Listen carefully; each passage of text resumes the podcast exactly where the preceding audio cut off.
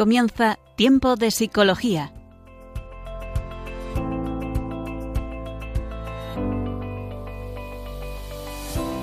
Nos acompaña a lo largo de la próxima hora Cristina Velasco.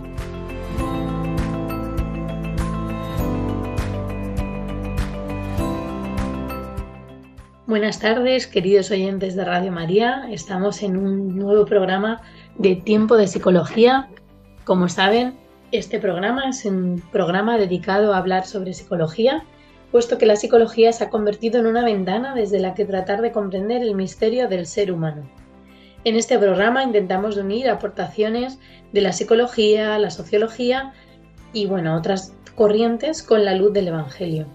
Les habla Cristina Velasco, psicóloga y profesora de la Universidad CEU San Pablo. Estamos dedicando esta temporada a conocer diferentes trastornos, áreas de la psicología pero en este mes de mayo lo vamos a dedicar a algún tema un poco distinto.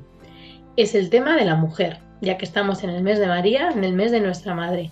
En concreto vamos a hablar de la psicología femenina y el feminismo. En especial en nuestra entrevista al experto, con quien presentaré más adelante en esa sección. Y además en la virtud y además en la sección Educar en un mundo loco vamos a hablar de la virtud del pudor con Daniel Lozano. Comenzamos.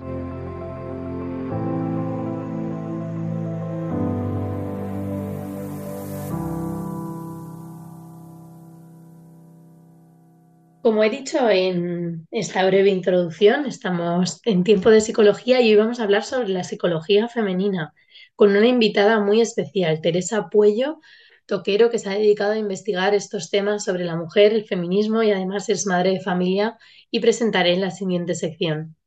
Este es el mes dedicado a nuestra Madre, la Virgen María, y hay numerosas fiestas marianas.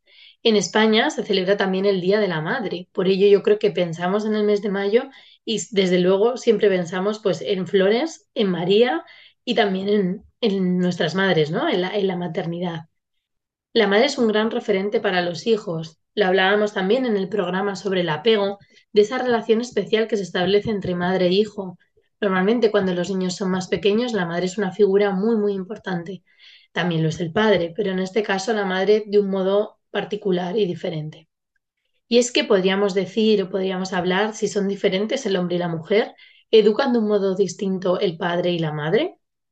El hombre y la mujer son diferentes, pero complementarios. Solo algunos datos relacionados con estas diferencias a nivel psicológico me gustaría aportar algunas pinceladas, cosas que creo que casi todos podemos intuir o saber en nuestra experiencia personal. Por ejemplo, el hombre y la mujer tienen diferencias en el lenguaje, en la comunicación. En general el hombre es más directo, la mujer es más emocional a la hora de hablar, de comunicar.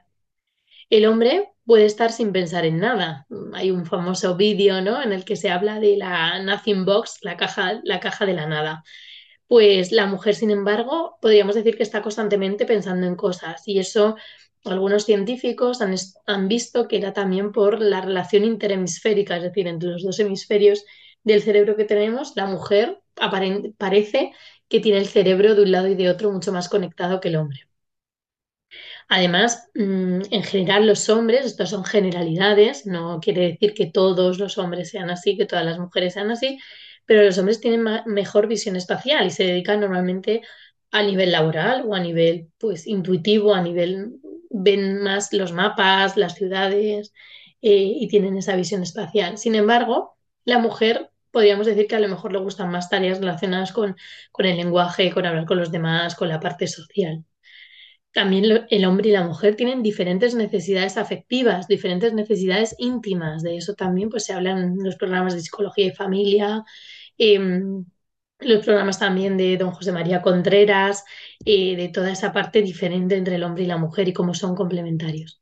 Y el hombre tiene pues una necesidad más de admiración, eh, el hombre ve qué es lo necesario, ¿no? Y la mujer, en cambio, pues de cubrir más ese afecto. Y eso también revierte en la familia, en la educación, bueno, y en lo que es la, la feminidad. Santa Edith Stein, en 1930, en Salzburgo, a las mujeres dijo esta frase, ¿no? A las mujeres les importan más las personas que las cosas. Más intuición, podríamos decir que, la mujer tiene una mayor intuición en, bueno, en, en mirar más allá de, una cosa del momento, ¿no? Sino en preocuparse verdaderamente por esa persona. Sin el conocimiento de esta diferencia de los hombres y las mujeres, a veces nos podemos enfrentar. Y eso es lo que está pasando en la sociedad hoy en día, lo que vamos a hablar a continuación con, nuestra invitada en la entrevista al experto, ¿no? Cómo también se ha hecho como eh, la mujer enemiga del hombre y el hombre como enemigo de la mujer. Sin embargo, de alguna manera lo importante es quererse, lo importante es estar unidos pues para buscar un bien mayor. La paternidad y la maternidad suponen un reto muy importante. Son diferentes modos de vivir el tener un hijo como padre o como madre. Para los hijos lo más importante es el amor entre sus padres. El origen de los hijos es el amor de ese padre y esa madre. Por eso deben ir a una en la educación. El rol del padre y de la madre es diferente y podríamos decir que en su naturaleza la madre es más acogedora, el padre da más, se entrega de alguna manera hacia afuera, sin embargo la madre se entrega de alguna manera un poco más hacia adentro. De esto también vamos a hablar un poquito sobre la educación de los hijos, estar en el hogar y esta parte que también tiene que ver con la feminidad. Los hijos eh, aprenden del padre y de la madre pues, a ser personas maduras y a enfrentarse a un mundo pues, el día de mañana. Sin embargo, estas últimas ideologías impuestas hablan de igualar roles, de sacar a la madre del cuidado de los hijos, especialmente pues, los movimientos feministas. El mundo va muy rápido y cada vez las mujeres sufren más por esta falta de verdadera conciliación, de querer mm, de alguna manera tener la necesidad de trabajar fuera de casa, pero a la vez la necesidad de cuidar de los hijos. Pues de todo esto vamos a seguir hablando en la siguiente sección de entrevista al experto con una persona eh, que aparte que la tengo mucho cariño, ha estudiado mucho sobre todo este tema de la psicología femenina y el feminismo. Continuamos. Entrevista al experto. Aquí seguimos en el programa Tiempo de Psicología y esta tarde hablando sobre la psicología femenina. Voy a pasar a presentar a nuestra experta de hoy, eh, quien nos va a hablar pues, sobre este tema tan eh, profundo y bueno, y a la vez interesante. Así que paso a presentar a Teresa Cuello Toquero, que es doctora en Humanidades y profesora de Antropología Social en la Universidad Abat Oliva CEU de Barcelona es licenciada en Derecho y Ciencias Políticas y ha realizado su investigación en el campo de la eh, teoría. Ha realizado su tesis doctoral sobre la teoría de género como una construcción del poder posmoderno. De hecho, en su perfil de red social Postmodernity habla sobre educación, movimiento feminista y temas de actualidad relacionados con el papel de la mujer en la sociedad pero sobre todo es esposa y madre de siete hijos, por lo tanto también nos habla de su propia experiencia como madre y como mujer. Así que Teresa, bienvenida y muchas gracias. Muchas gracias a ti, Cristina. Gracias por estar con nosotros esta tarde, porque yo, no sé, tenemos amistad de, años, ¿no? Y también te sigo en tu, en tu perfil de Postmodernity y es verdad que hablas de temas muy interesantes y sobre todo todo lo que has estudiado en estos últimos años sobre el feminismo, sobre las teorías de género y me consta que además sigues estudiando. Así que bueno, vamos a, pasar a hacer algunas preguntas para que nos vayas orientando sobre, sobre este tema. Muy bien. Así que lo primero, y bueno, ¿de dónde nace esta inquietud tuya por estudiar estos movimientos sociales feministas? Eh, la verdad es que es una cosa que es muy vivencial, ¿no? que me apasiona mucho. Yo, eh, como estudié Derecho y Políticas, bueno, el ámbito de mi interés era un poco ver cómo los sistemas de poder, eh, pues de alguna manera trabajan contra la naturaleza del hombre y ejercen un control sobre, sobre la persona, ¿no? A través de las ideologías. Y entonces yo estaba estudiando este tipo de cosas y la verdad es que, pues, al convertirme en madre, por primera vez vi como que pues, el discurso feminista que nos llega por todas partes y que a mí también me había afectado, pues entraba en un conflicto muy grande con aquello que yo estaba viviendo ¿no? en mi propia carne. eh, como que no encajaba ¿no? aquello que se suponía que me tenía que gustar o que tenía que anhelar con lo que de verdad ¿no? en mi vida, en mi corazón yo quería. Y además hice como esta conexión ¿no? por, el tema de estudio que yo venía haciendo y empecé a, a, ver cómo toda la teoría feminista encajaba ¿no? en ese esquema de las ideologías que no responden a la naturaleza del hombre, ¿no? sino todo lo contrario. Es una cosa creada artificialmente para, para deshacer, para deconstruir esa naturaleza. Así que un poco por un interés intelectual que yo ya tenía y por una experiencia vital pues muy intensa, pues decidí dedicarme a esto. La verdad que, que, sin duda es verdad, ¿no? Que a medida que uno avanza en la vida, ¿no? Y se va, pues en este caso tú, pues convirtiéndote en madre, ¿no? O, incluso cuando pues vamos desarrollándonos, ¿no? Nuestra carrera personal, profesional, pues estos temas y aparecen aún más eh, de golpe, estas ideologías. Entonces, en este sentido, ¿qué, ¿qué, nos dirías que es el feminismo cómo se puede definir el feminismo? Pues el feminismo, en contra de lo que parece o de lo que se dice así en primera instancia, no es un movimiento que defienda a la mujer, sino que es, es un movimiento que esencialmente es político, es eh, también marxista, eh, que lo que busca es eh, deconstruir la feminidad, deconstruir la naturaleza sexual del hombre, porque entiende que la sexualidad tradicional pues eh, no es natural, es una construcción del sistema de poder para oprimir a los, hombres, ¿no? y sobre todo a las mujeres. Es decir, que pensar eh, que por naturaleza estamos llamados a, a, formar una familia, un hombre y una mujer, ellos dicen que esto no es natural, ¿no? que es algo inventado por el sistema de poder para oprimir sexualmente a las personas. Y lo que busca el feminismo es la liberación sexual, es decir, liberar a la mujer de esta expectativa de que tiene que ser madre y esposa, porque piensan que así pues será libre y será feliz. Mm, o sea, que en realidad quieren eliminar esa naturaleza propia de la mujer, de ser madre, de ser esposa, que luego hablaremos, ¿no? En la siguiente, en la sí. segunda parte. En realidad, cuando escuchamos una parte del feminismo, o a mí misma también me ha pasado, ¿no? Que puedo pensar que en cierto modo está bien defender los derechos de las mujeres, ¿no? No sé si así dicho desde el ámbito político está, está bien. Entonces, ¿se puede rescatar algo de este movimiento o hay un feminismo más cristiano, católico? ¿Qué nos dirías, Teresa? Sí, a ver, lo que pasa con el feminismo y como con tantos otros movimientos, ¿no? Es que llega un momento que se hacen tan grandes que albergan dentro de sí cosas que incluso son contradictorias y cosas que, que, pueden ser buenas, ¿no? Entonces, a mí no me cabe ninguna duda que hay gente que se dice feminista y lo dice convencida y dice cosas muy buenas y muy ordenadas y según la ley natural y cosas muy católicas incluso, ¿no? Eh, lo que yo pienso que hay que plantearse es si eso tiene una razón de ser, si eso tiene un sentido, si eso es verdaderamente feminismo, ¿no?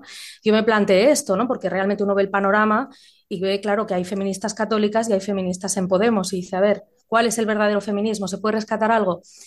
Entonces, a mí me pareció que la manera como de, de poner orden, de poner claridad en esto era por un lado, ir al origen del feminismo y por otro lado, al, a lo mainstream, digo yo, ¿no? A lo, a, lo, uh -huh. a lo, que dicen la mayoría de las feministas, ¿no? Entonces, desde esas dos coordenadas, yo creo que el feminismo, como he dicho antes, es un movimiento que es esencialmente marxista, contrario a la naturaleza, y que, eh, que, esto ha estado claro desde, desde su origen, ¿no? desde Simone de Beauvoir, que nadie puede decir que no es la madre del feminismo, ¿no? y no hay por dónde rescatarla desde la doctrina de la Iglesia. Entonces, de alguna manera, yo pienso que eh, intentar hacer un feminismo católico es intentar rescatar algo que está podrido en su origen y de alguna manera perder la batalla, porque validamos el nombre, validamos una serie de ideas y mucha gente eh, ya no va a ser capaz, digamos, de, de, discernir qué partes del feminismo son buenas y cuáles no. Entonces, me parece mm. más sencillo, más prudente, eh, pues hacer un corte limpio, ¿no? Y ya está, se puede defender a la mujer, se puede defender su dignidad, sus de derechos, lo que, lo que quiera, ¿no? Pero no hace falta hacerlo bajo el paraguas del feminismo. Creo que esto genera mucha confusión y que no tiene sentido cuando uno atiende pues, a las fuentes, ¿no? Al origen y a lo que es la mayoría del movimiento. Claro. Hablabas en la primera pregunta eh, sobre todo este tema de, cómo es una estructura pues, eh, ideológica, política y demás, y yo en la introducción hablábamos también de, de, la complementariedad entre hombre y mujer y de lo importante que es eso, ¿no? Somos diferentes, pero complementarios. En este sentido, porque el feminismo sitúa al hombre tanto como el enemigo, ¿no? Que me da esa, esa sensación, ¿no? Que se que es como realzo el papel de la mujer, eh, pero como pisoteando al hombre, ¿no? No como viéndolo, no, no lo ven como una ayuda, ¿no? Sino como un enemigo. Eso es curioso porque sí que pisotean al hombre, pero en realidad es porque lo envidian, ¿no? El feminismo, o sea, como he dicho, es, es marxista y por, la, por, lo tanto es materialista, no cree que haya nada trascendente, por supuesto no cree que haya Dios, no cree que haya nada trascendente realmente, o sea, tampoco un amor desinteresado. Entonces, en ese sentido, mira hacia el pasado, el feminismo mira lo que ellos llaman el patriarcado y piensa eh, o juzga que lo único que tiene valor es aquello eh, que tiene un rendimiento material. Y esto es lo que han podido hacer los hombres a lo largo de la mayor parte de la historia, ¿no? Eh, bueno, pues por, por, las diferencias físicas entre hombres y mujeres, lo que implicaba el, embarazo, el parto y la crianza, pues hasta hace muy poco tiempo, exigía de la mujer una dedicación total prácticamente no a la familia, mientras que el hombre podía producir cosas. Entonces, desde un punto de vista materialista, donde una nueva vida, una nueva alma o educarla en la virtud o educarla en la fe no tiene ningún valor porque no son creyentes, ellas miran hacia atrás y dicen, solo tiene valor lo que ha hecho el hombre. Y el hombre es el que le ha impedido a la mujer eh, participar del mercado, producir y hacer cosas valiosas en el espacio público. La han mantenido en el hogar, forzándola a través de la ideología, dicen ellos, ¿no? a ser madre y a ser esposa para que no se pudiera realizar fuera del hogar. Por tanto, el hombre es el malo, entre comillas, de la historia, porque por su culpa se ha mantenido a la mujer en el hogar y no ha podido hacer cosas valiosas, cuando en realidad, ¿no? desde el punto de vista de la fe, bueno, podemos decir o que son igualmente valiosas porque son complementarias, ¿no? Y la mujer no puede criar a los hijos sin la ayuda del hombre que los mantiene materialmente, o incluso podrías decir que el papel de la mujer es incluso superior eh, y que lo que hace el hombre sirve a aquello que hace la mujer que es superior. Pero claro, esto es un juicio que desde el materialismo son incapaces de hacer. Totalmente, Teresa. La verdad que, que escuchándote así eh, da mucha luz para entender, ¿no? Porque eh, hace poco hablaba con una vecina mía, ella ha decidido dejar de trabajar para cuidar de sus hijos, bueno, en este caso solo tiene un hijo, eh, y ella me decía cómo la gente siempre le pregunta, ¿en qué trabajas? ¿no? Y ella dice, pues ahora no estoy trabajando, estoy cuidando de mi hijo. Y la gente se queda en shock, eso es lo primero. Lo segundo, hay gente que le ha dicho, pero ¿cómo no trabajas? Y si te quedas en la calle, si tu marido te deja, y si ¿no? Así un poco como con el miedo ese a, esa falta de confianza también en la familia, en el matrimonio, ¿no? En todo esto.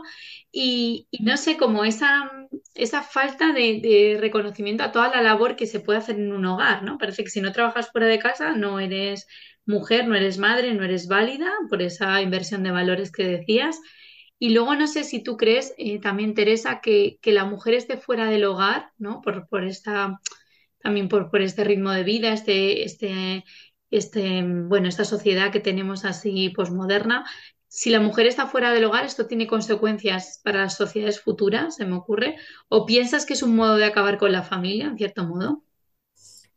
Yo creo que es que de, alguna manera quizás un poco pronto para poder responder a esta pregunta, porque quizá los millennials, que soy yo, ejemplo, somos la, la, primera generación cuyas madres eh, han trabajado fuera del hogar, ¿no? Mayoritariamente o masivamente, quizá había más de casa todavía entre la generación de nuestros padres, pero ya muchas no.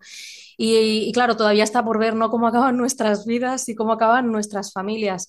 Eh, es muy difícil singularizar además una causa. Es verdad que somos una generación eh, pues con muchos problemas para el compromiso, eh, que abusa de antidepresivos y todas estas cosas. Tampoco sería justo decir que todo viene por esto, ¿no? Eh, pero bueno, podría ser una causa. Creo que todavía está por ver. Creo que de, que de todas maneras sí que es que, que, parece evidente, ¿no? Pues que cuanto menos tiempo se pasa en el hogar, la madre y el padre también, pero al mm. menos uno de los dos, ¿no? Pues evidentemente la familia es más frágil y esto hace pues que los niños y, y cuando crecen pues que sean también eh, personas más, más, más frágiles, con menos vínculos estables y por lo tanto pues más, más susceptibles también de ser manipulados, ¿no? Por, el, por las ideologías, de nuevo que hablábamos, ¿no? Por el poder eh, o por otras personas y creo que esto también se está empezando mucho a ver, ¿no? En, en los menores, por ejemplo, en todo el sí. tema eh, trans, ¿no? Como está aumentando muchísimo entre menores, pasa, están pasando cosas entre los niños y yo creo que responden en parte a, a, esta ausencia de los padres en casa, que les hace como que están siendo educados por las pantallas. Claro, totalmente. O sea, esa necesidad también, eh, pues de algún modo también económica o esa necesidad pues de, de, de vivir en esta sociedad que nos lo pone tan difícil. Eh, Sí, porque sobre la... esto, Sí, perdón, perdón. quería, quería decir que de todas maneras, o sea, tampoco es un tema solo de, traba- de que la madre trabaje fuera de casa o no, esto es importante porque muchas madres no tienen otra opción y durante la historia la mayoría de las mujeres han sido mujeres pobres que han tenido que trabajar fuera de casa también, ¿no? Yo creo que es más un tema de corazón, digo, de, de disposición, de cómo se trabaja, de, de qué se prioriza, ¿no? Si la familia, si el trabajo, eh, porque hay muchas maneras de trabajar y a lo mejor, bueno, pues eh, conviene trabajar menos o ganar menos dinero y estar más tiempo en casa. Eh, yo creo que es un tema más que, que va por allí. No es solo de, ay, pues entonces las madres no pueden trabajar porque entonces sus hijos se van a echar a perder. No quería transmitir esta, esta idea, ¿no? Es más no, un no. tema de, de disposición, de intención, de dónde se pone el corazón, si eso luego se va a concretar en decisiones particulares, ¿no? Eh, bueno, ya está. Quería Sí, matizar ese tema. sí, porque al final es verdad que son valores que la sociedad yo creo que nos quiere imponer de alguna manera. Yo creo que todas, al menos yo creo que tú y yo, ¿no? O las personas, nuestros oyentes que nos estén escuchando, de alguna manera sentimos que son valores que nos están imponiendo. ¿Por qué la sociedad nos quiere imponer estos valores, Teresa? Por algo que ya hemos mencionado, y es que eh, cuando se rompen los vínculos estables, eh, como por ejemplo la, familia, pero también la propia comunidad política, eh, todo el desapego que hay por la patria, ¿no? Y también la desafección religiosa, cuando perdemos estos tres vínculos, la persona queda aislada, desarraigada literalmente. eh, y por lo tanto no tiene ningún marco de referencia. Y como la persona necesita por naturaleza ese marco, necesita alguien que le diga quién eres y para qué estás en este mundo, cuando esto deja de decírselo su familia o su religión o su tradición cultural, esto se lo van a decir eh, las ideologías, ¿no? Entonces, estas ideas se transmiten porque aíslan a la persona y una persona aislada es más manipulable y una persona aislada también eh, va a consumir más. Detrás de muchas de estas ideologías hay toda una gran industria económica, ¿no? Eh, en, entonces, en, para el hombre de hoy en día, muchas veces el sentido de la vida ya no es algo que se recibe a través de una relación personal natural, como decíamos en la familia o en, la parroquia o algo así, sino que el, sentido lo consumo, el sentido lo compro a través de, mi consumo, de cómo gasto este dinero que, me, dedico tantas horas a ganar yo eh, pues recibo un sentido de pertenencia y una, una, orientación en el mundo. Entonces, esto pues al sistema capitalista le interesa mucho. Personas desarraigadas que llenan ese vacío a través del consumo y por otro lado al sistema de poder le interesan personas desarraigadas porque así son más fácilmente manipulables. Claro, o sea que detrás hay como, bueno, toda esa estructura también política eh, que sitúa a la mujer con ese papel en la sociedad de hoy en día. Muy bien, Teresa, pues vamos a hacer una breve pausa en la que vamos a escuchar una canción que nos, que nos va a unir, ¿no? Este corazón también de madre, el corazón de, de la Virgen María. Así que vamos a escuchar la canción de Quien pudiera ser como tú, María, de, de Gonzalo Mazarrasa, y seguimos hablando con Teresa Puello. pudiera ser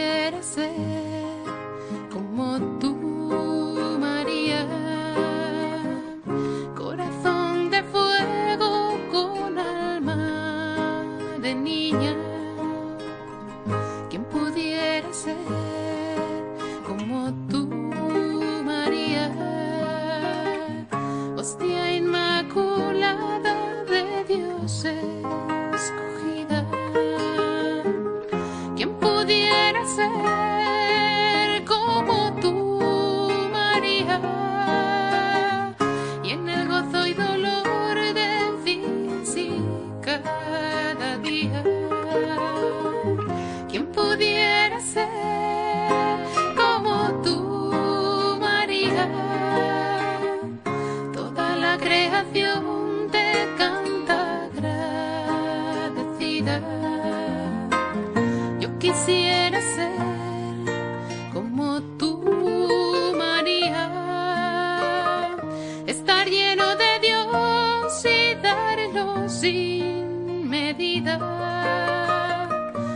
Quisiera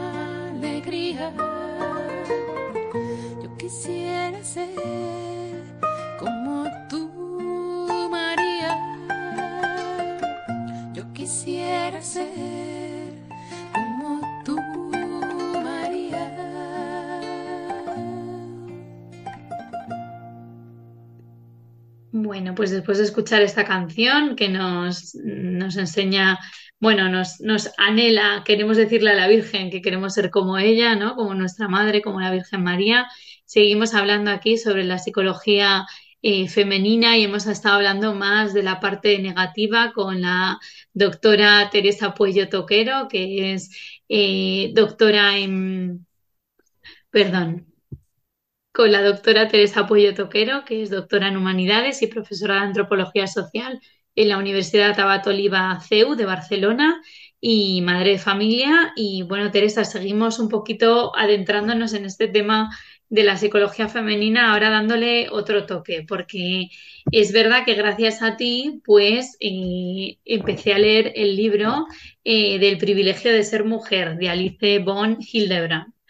Eh, y nada, la verdad que es un libro, bueno, ahora nos hablas un poquito de él, pero sobre todo mmm, destaco de este libro esa misión sobrenatural de la mujer, ¿no? De la que hablabas también un poquito antes, eh, pues eso, ¿no? Como que desde el marxismo también solo se valora eh, como lo que es producir, producir, producir, ¿no? Y, lo que tiene una misión más allá, pues no. Entonces, en ese sentido, mmm, ¿qué nos podrías decir sobre qué es ser mujer con todo lo que tú has estudiado? Y si hay una llamada universal ¿no? a esa maternidad. Muy bien. Eh, lo primero, recomendar e insistir ¿no? a todas las oyentes que, que, se acerquen a este libro, El privilegio de ser mujer, que me parece que puede dar mucha luz a todas las mujeres en todos los estados, eh, solteras, casadas, viudas, religiosas, eh, y que es un libro que es, que es una maravilla, de verdad, no, no puedo más que recomendarlo. Sobre la pregunta de qué es ser mujer, eh, es una pregunta que hoy en día parece que los políticos no, no, saben responder, ¿verdad? Y creo que se puede contestar de dos maneras. De una manera así como muy inmediata, pues la mujer es la hembra humana adulta, no tiene más, ¿no? Es un ser humano cuyo cuerpo eh, tiene la posibilidad de acoger la vida. Y, y, esto es la diferencia esencial entre el hombre y la mujer, ¿no? No es el rol que juegan en la reproducción, no es algo que tenga que ver tanto con la cultura o no solamente con la cultura, no solo es la diferencia en el aspecto exterior, eh, por eso, pues aunque una persona transicione y se cambie de sexo y cambie el aspecto exterior de su cuerpo, nunca va a pertenecer verdaderamente al otro sexo, ¿no? Eh, porque, porque, nunca va a poder cambiar el rol que juega en la reproducción humana, ¿no? Eh, y por otro lado, mmm, y, y relacionándolo más con el tema del libro, pues ser mujer es, un privilegio. Mira, hay dos lugares en la tierra en los cuales Dios transforma la materia en algo con un valor incalculable. Uno son las manos del sacerdote, en las cuales el pan y el vino se convierten en el cuerpo y la sangre de Cristo, y el otro es el vientre de la mujer, en el cual eh, un óvulo y un espermatozoide se transforman en una persona, imagen de Dios, ¿no? con un alma eterna, infinitamente amada por Él.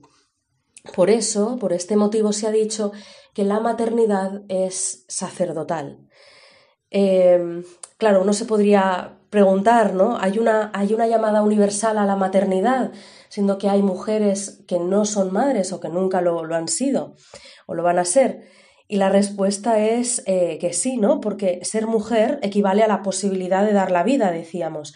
Por lo cual, toda mujer está llamada a ser madre. Ser mujer propiamente es tener esta capacidad de transmitir la vida, por lo tanto, todas la tenemos, todas estamos llamadas a la maternidad, ¿no? El ser madre conforma el ser mujer, incluso antes de serlo o incluso si nunca se llega a tener hijos, ¿no? Eh, y, y, dice Alice von Hildebrand que por esta llamada a la maternidad, dice, toda mujer se inclina con amor y cuidado hacia todo lo que es débil y pequeño sobre la tierra, ¿no? En esto consistiría la llamada universal a la maternidad. Teresa, y no sé, hablando de todo esto del de, papel de la mujer, ¿no? De esta parte de donación, eh, ¿qué ejemplo o qué virtudes son las más necesarias para la educación hoy? Eh, también te dedicas a, la educación, pues con tus alumnos universitarios y en casa, y especialmente diría, pues para nuestras hijas, ¿no? Para educar mujeres, ¿qué, qué ejemplo, qué virtudes son las más necesarias?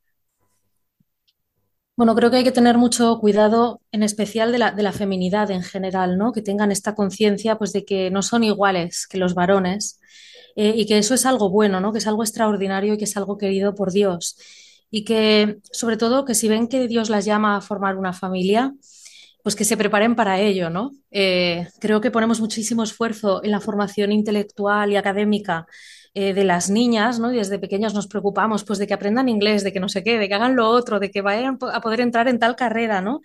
Pero luego no, no pensamos mucho en aquello que en el fondo ya sabemos que es superior, ¿no? Que es su vocación de esposas y de, y de, madres, ¿no? Y también de amas de casa. Y creo que eso es algo que, que se ha de educar en el corazón, digamos, en esta conciencia de, de, que vayan pensando ¿no? en, si Dios les llama a esto y en lo que va a implicar. Y creo que también es algo que se tiene que educar de una manera concreta, directa, ¿no? O sea, enseñar a las niñas pues a amar las tareas del hogar, la organización de la casa, que vean la belleza pues de, de que porque es el cumpleaños del abuelito le voy a cocinar eh, su pastel favorito o voy a poner una mesa especialmente cuidada porque es el día de Navidad, ¿no? Esta entrega, este, este sacrificio, este amar a través de las cosas cotidianas, las pequeñas, las del día a día, que son especialmente propias de la mujer, ¿no? Y que son pues un camino de santidad segura, son el caminito de, de santidad, ¿no? De Santa Teresita, por ejemplo. Eh, y creo que esto es algo en lo que hay que incidir hoy especialmente, ¿no? Pues porque el mundo va completamente en dirección contraria, ¿no? Sí, además eh, creo que esto al final se nos puede colar a todas, ¿verdad, Teresa? Porque el decir, eh, la, por ejemplo, las cosas de casa, que son cosas pequeñas, son cosas que llevan un montón de trabajo y luego no te das cuenta, ah, está toda la casa limpia, uy, ¿y quién la ha limpiado? ¿no? Eh, se nos cuela el decir, hoy yo estoy haciendo esto todo el día y para qué lo hago y bueno, pues ofrecérselo al Señor, pensar en tu familia, eh, que, que, labor tan bonita esa, ¿no? De, de, de, al final llegar al cielo y también transmitirlo eso a, a nuestros hijos, a otras Desde generaciones. Luego. Es una, es una batalla cotidiana, ¿no? De la cual no, no escapa nadie, ni yo misma. Eh, pero bueno, hay que pedirle a Dios, ¿no? Pues que nos, nos ayude a ver la belleza de esa vocación, ¿no? Y la oportunidad santificarnos en, en, realidad a través de algo tan, tan bonito y que es tan, tan gratificante luego y tan gustoso, ¿no? Como es el formar una familia y el servirla. Totalmente. Retomo una cuestión que se nos ha quedado un poco en el tintero sobre el libro.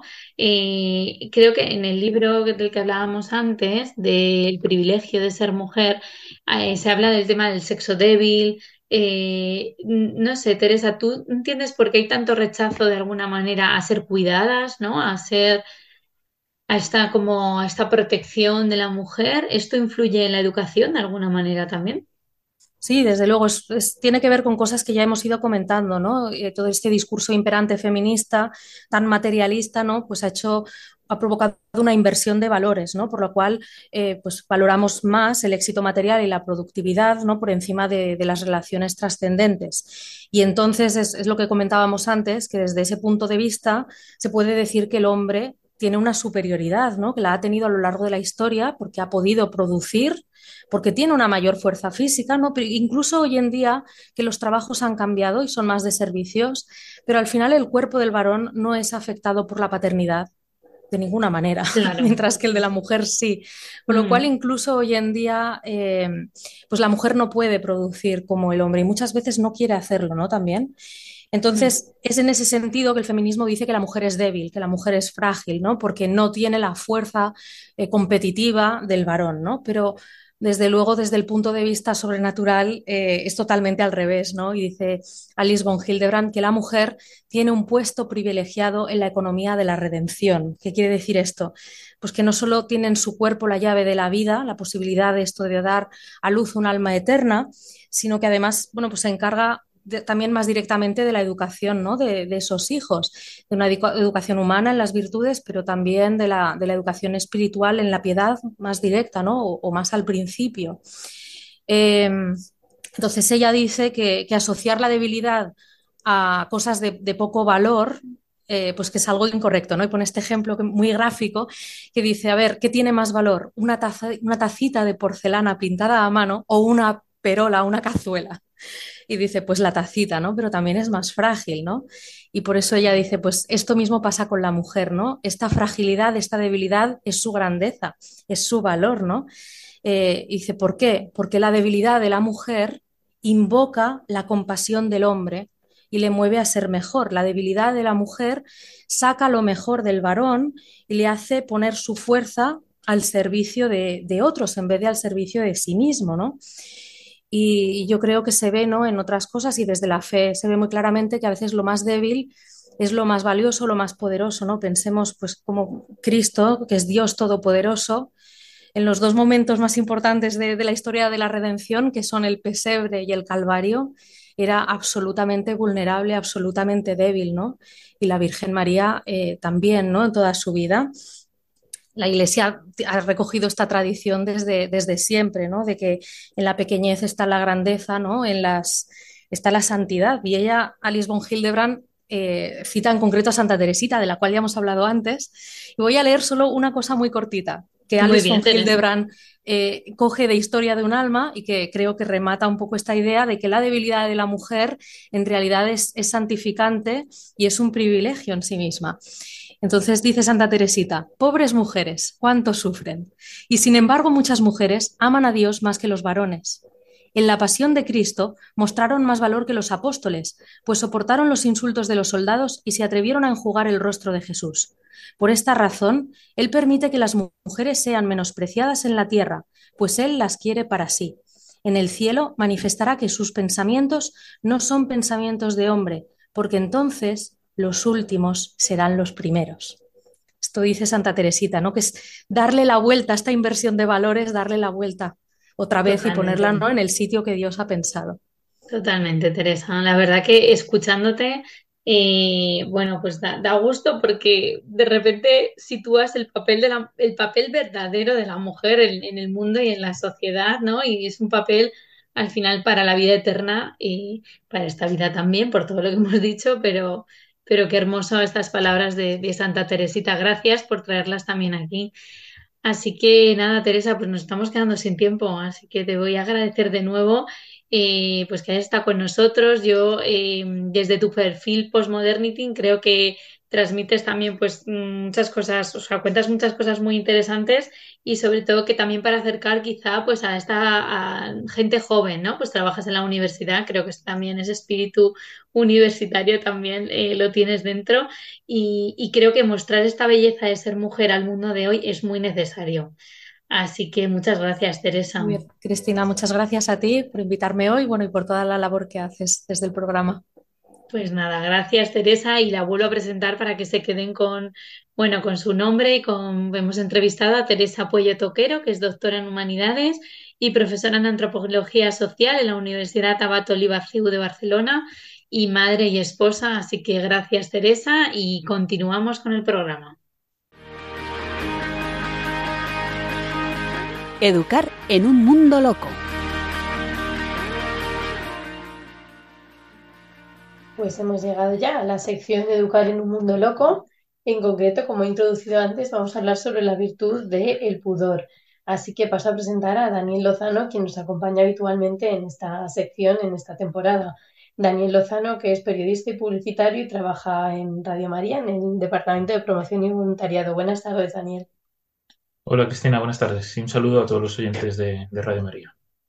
Muy bien, Daniel, pues si te parece, vamos a, antes de empezar a hablar eh, de lo que es propiamente la virtud de hoy, del pudor, vamos a escuchar eh, la llamada que nos hace también Radio María a colaborar con, pues con, con esta misión, con esta, con esta radio de, de la Virgen María para extender el Evangelio y vamos a escuchar unas palabras en las que nos invitan o nos dicen de qué modo poder colaborar.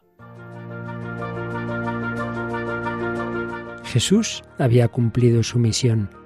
Enviado por el Padre nos había mostrado quién es Dios, qué es el hombre y cuál es el sentido de nuestra vida, la unión del hombre con Él, que nos lleva a la mayor felicidad posible en esta vida y a la salvación eterna. Un destino que Jesucristo hizo posible al reparar nuestros pecados con la ofrenda redentora de su persona. En esa obra el Señor contó con la especialísima mediación materna de María, que sigue ejercitando como Madre de la Iglesia, pero asimismo pide nuestra colaboración. Id también vosotros a mi viña. Radio María no tiene otro fin que el de responder a esa llamada y colaborar con la Iglesia en su misión evangelizadora en el mundo, en el que ya está presente en más de 80 países. Para que pueda seguir esa expansión en España y muchas otras naciones, realizamos nuestra campaña de mayo. Esperamos contar un año más con tu oración, sacrificio, testimonio y donativo. Puedes informarte de cómo colaborar llamando al 91 822 8010 o entrando en nuestra página web radiomaria.es. Con María al servicio de la nueva evangelización.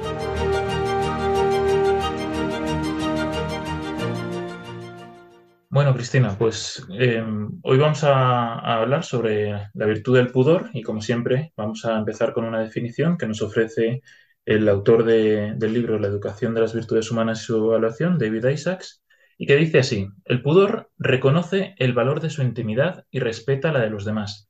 Mantiene su, su intimidad a cubierto de extraños, rechazando lo que puede dañarla, y la descubre únicamente en circunstancias que sirvan para la mejora propia o la mejora ajena. Podemos decir en primer lugar que la, propia palabra pudor es, es, como una palabra incómoda, ¿no? Porque parece como que es algo que nos limita, ¿no? O algo anticuado que, que socialmente está mal visto, ¿no? Pero es, es, una virtud que tiene un gran sentido en una sociedad que, pues, que tiende a destruir la intimidad en nombre de una transparencia malentendida. Eh, la transparencia lo que requiere es que una persona actúe de forma congruente con sus fines y, el pudor no busca esconder una realidad, sino eh, controlarla por eh, una decisión personal. El pudor lo que hace es eh, ayudar a la persona a autoposeerse para luego poder entregarse en el momento oportuno. Sí, es verdad, Daniel, que con la definición que nos das de pudor, es verdad que parece que, que es algo que además hoy en día está como un poco de moda, por así decirlo, ¿no? Parece como que cuanto más hables, cuanto más cuentes, más transparente eres, pero es mal entendido, como dices. ¿Qué más nos dirías sobre el pudor? Bueno, al ser una, una virtud que se refiere a la intimidad de la persona, digamos que a la hora de educar a nuestros hijos eh, va a ser más fácil juzgar el nivel de, de, pudor que tienen, más bien por lo que hacen mal que por lo que hacen bien, ¿no? Es decir, veremos más fácilmente cuando haya una falta de pudor. No hay que entender el pudor como un aislamiento de comunicación con otras personas, porque esto podría llevar a la soledad, sino, bueno, pues el pudor es, digamos, la contemplación del propio ser para eh, poder hacer una entrega oportuna. Y yo quería destacar sobre todo tres ámbitos ¿no? en los que se, se puede vivir el, el, pudor, que es la vivienda, el vestido y el lenguaje. En cuanto a la vivienda, la vivienda o, o la casa, ¿no? pues es el lugar donde guardamos nuestra intimidad y donde conviven también las intimidades de, de los distintos miembros que hay en la familia. Por eso es importante que, que los hijos tengan también su espacio personal para que se sientan parte integrante ¿no? de, de, ese, de, esa familia y de esa intimidad familiar, que sientan, digamos, el, el hogar como suyo. Eh, para ello, pues, puede ayudar pues, que los niños pequeños tengan un espacio o un cajón que sea para sus cosas, donde no estén ahí los padres eh, husmeando, ¿no? En el caso de los adolescentes, pues también tienen que tener su espacio en el hogar, por ejemplo, pues decidiendo ellos la decoración de, su habitación, porque la verdad es que es más probable que sean proclives a invitar a sus amigos a su, casa si sienten que, es un lugar donde, donde se sienten representados, ¿no? Y, no van a buscar esa, intimidad fuera, pues en bares, en discotecas o en, sitios donde eh, hay una, digamos, una intimidad falseada, ¿no? Eh, más por el ambiente externo, pero que lleva precisamente a, lo contrario de lo que es el pudor, ¿no? Entonces, cuanto más importante es esto, por ejemplo, si hablamos de, del noviazgo, ¿no? Y de la diferencia entre que el, chico quede con la chica en su casa o que busquen un lugar de intimidad eh, fuera de ella. El segundo aspecto que quería destacar era el vestido. ¿no? Respecto al vestido, em, digamos que cubrir el, propio cuerpo significa que se posee ese cuerpo, ¿no? Eh, que no está a disposición de nadie más que, de uno mismo y que no se está dispuesto a, compartirlo con todo el mundo, sino solo con, la persona adecuada o con nadie. Esto es especialmente difícil porque, como tú has dicho, pues va un poco en contra de la moda, ¿no? Pero el criterio no debe ser solo si, se cubre mucho o poco del cuerpo, ¿no? sino también el cómo se cubre ese cuerpo. En tercer lugar, quería destacar el lenguaje, ¿no? Y en el lenguaje vemos la falta de pudor, sobre todo cuando una persona habla indiscriminadamente sobre aspectos íntimos de su vida afectivo o emocional. Eh, una muestra saludable de pudor es callar ante, ante personas que son extrañas o ajenas a nosotros callar eh, nuestra intimidad y, digamos, mantener a cubierto de, la, curiosidad de los demás, pues las emociones, los sentimientos o los estados de ánimos propios. ¿no? Por el contrario, podríamos decir que es una falta de pudor el hablar a la ligera o, sin razón de, acontecimientos o temas que afectan a la vida íntima de las personas. Esto lo vemos también pues mucho con, con el tema de las redes sociales. Sí, desde luego, Daniel. Yo pensaba en el pudor y se me ocurría solo el ámbito más del, vestido, pero es verdad que atañe a todos estos tres ámbitos de los que nos has hablado. Y bueno, como siempre hacemos en la sección, ¿cómo, cómo viven el pudor los niños, ¿no? O cómo, cómo es eh, esta virtud, en, especialmente en estas edades. Bueno, primero hay que, que observar que, digamos que los niños reconocen aspectos de la vida que, que, pueden ser de su intimidad, ¿no? En el caso de los niños pequeños, lo vemos, por ejemplo, cuando empiezan a, reservar la intimidad de su cuerpo y no dejan que nadie entre en el cuarto de baño cuando se están bañando, por ejemplo, ¿no? Y cierran la puerta. O, cuando no quieren mostrar sus emociones abiertamente, ¿no? Y, pues no quieren que se les vea que están llorando en público, ¿no? Podríamos decir que esto es un pudor natural.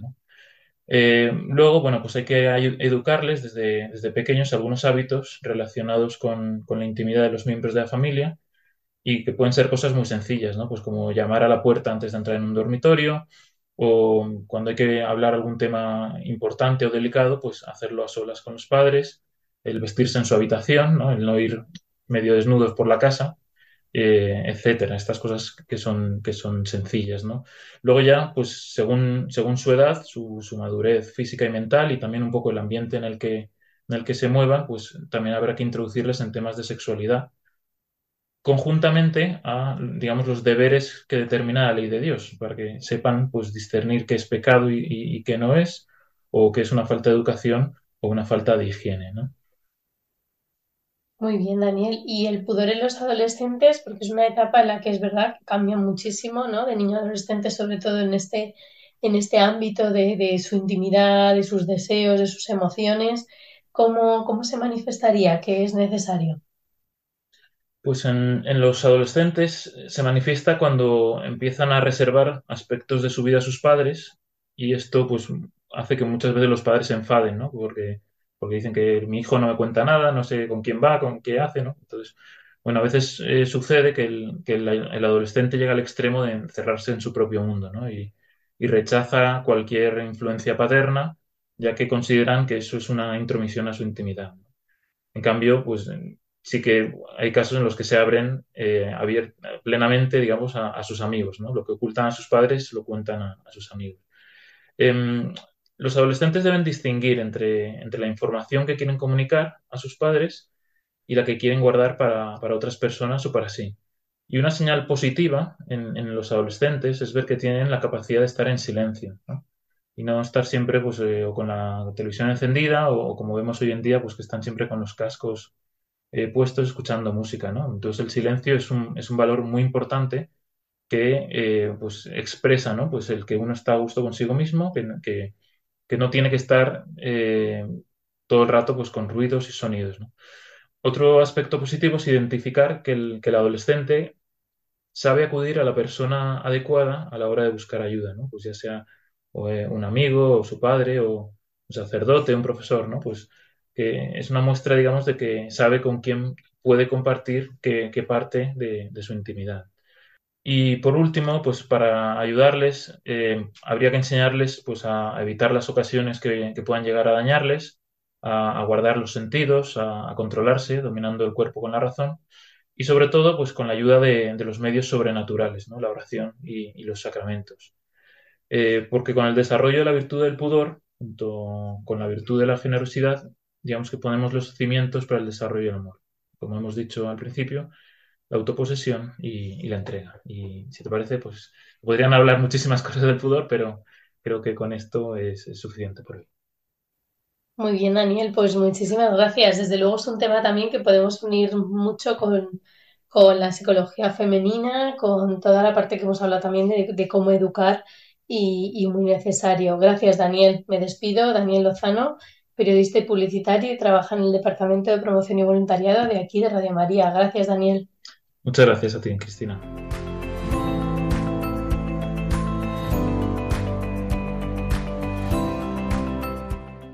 Aquí concluye este programa de Tiempo de Psicología. En concreto, hoy les recuerdo que hemos hablado sobre psicología femenina con nuestra invitada especial Teresa Puello Toquero, que es doctora en Humanidades y profesora de Antropología Social en la Universidad Abat Oliva CEU de Barcelona y además es madre de familia.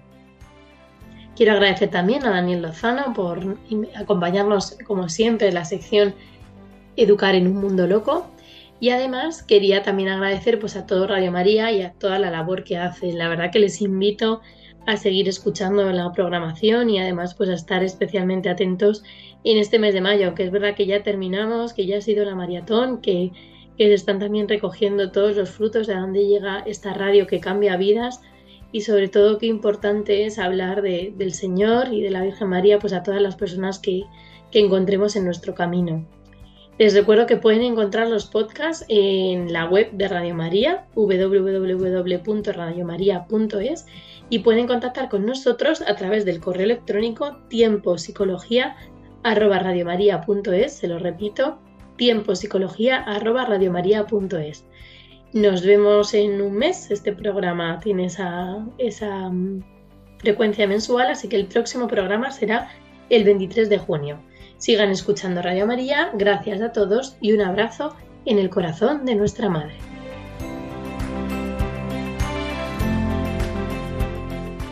Así concluye Tiempo de Psicología, un programa dirigido por Cristina Velasco.